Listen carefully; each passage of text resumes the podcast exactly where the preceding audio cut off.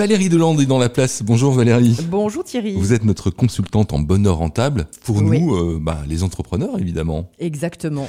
Et, Alors, euh, on va jouer avec vous, évidemment, oui. pour illustrer euh, tout ce que vous avez à nous dire aujourd'hui. petite euh, partie de carte du bonheur rentable. Allez-y. C'est parti pour le jeu du menteur. Oui. Alors aujourd'hui, je vais te parler de diversité.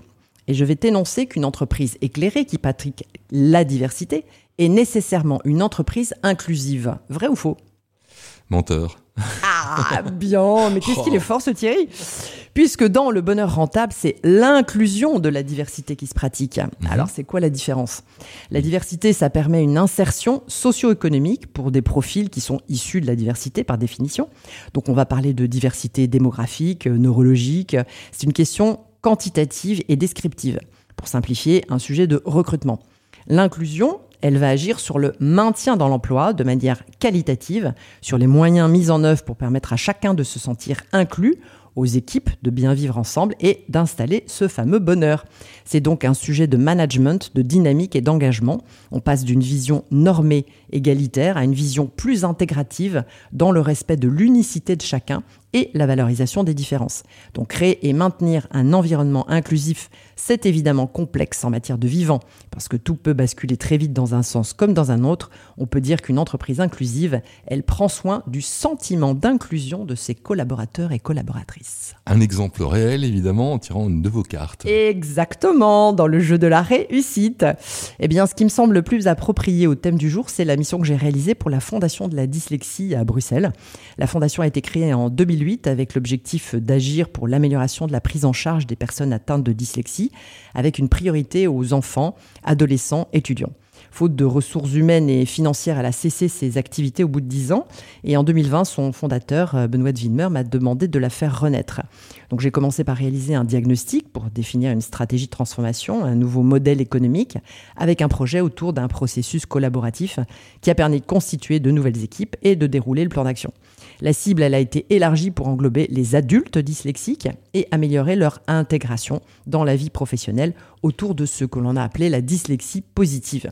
Donc on a réalisé une enquête pour élaborer des personas, des interviews pour récolter des témoignages de dyslexie positive, et puis on a répondu à un appel à projet de l'ASBL Fobagra qui favorise l'insertion durable de travailleurs défavorisés dans l'économie sociale.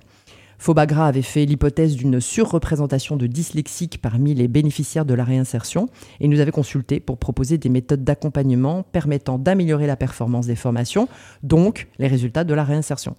Et on a proposé un parcours de formation et de transformation inclusif pour faire prendre conscience aux bénéficiaires de leurs talents, leur réapprendre à utiliser pour développer leur sentiment d'inclusion.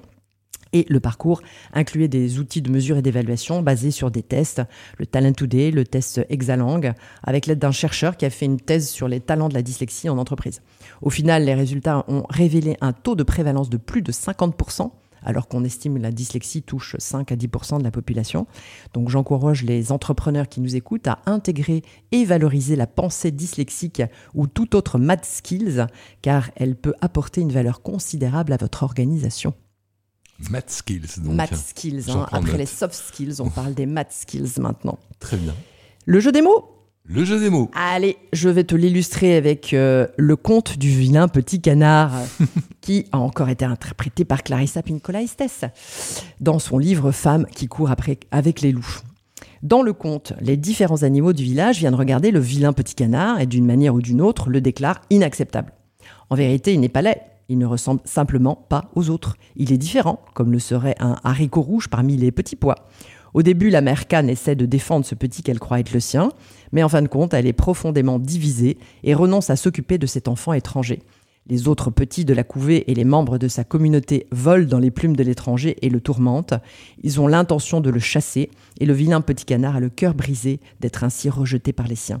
C'est là quelque chose d'épouvantable, surtout dans la mesure où il n'a rien fait pour le justifier, si ce n'est avoir une apparence différente et agir de manière un peu différente. Et je terminerai avec cette citation d'Einstein Tout le monde est un génie, mais si vous jugez un poisson sur ses capacités à grimper à un arbre, il passera sa vie à croire qu'il est stupide. Voilà pour le bonheur rentable du jour. Merci Valérie Delande. Merci Thierry, à la semaine prochaine.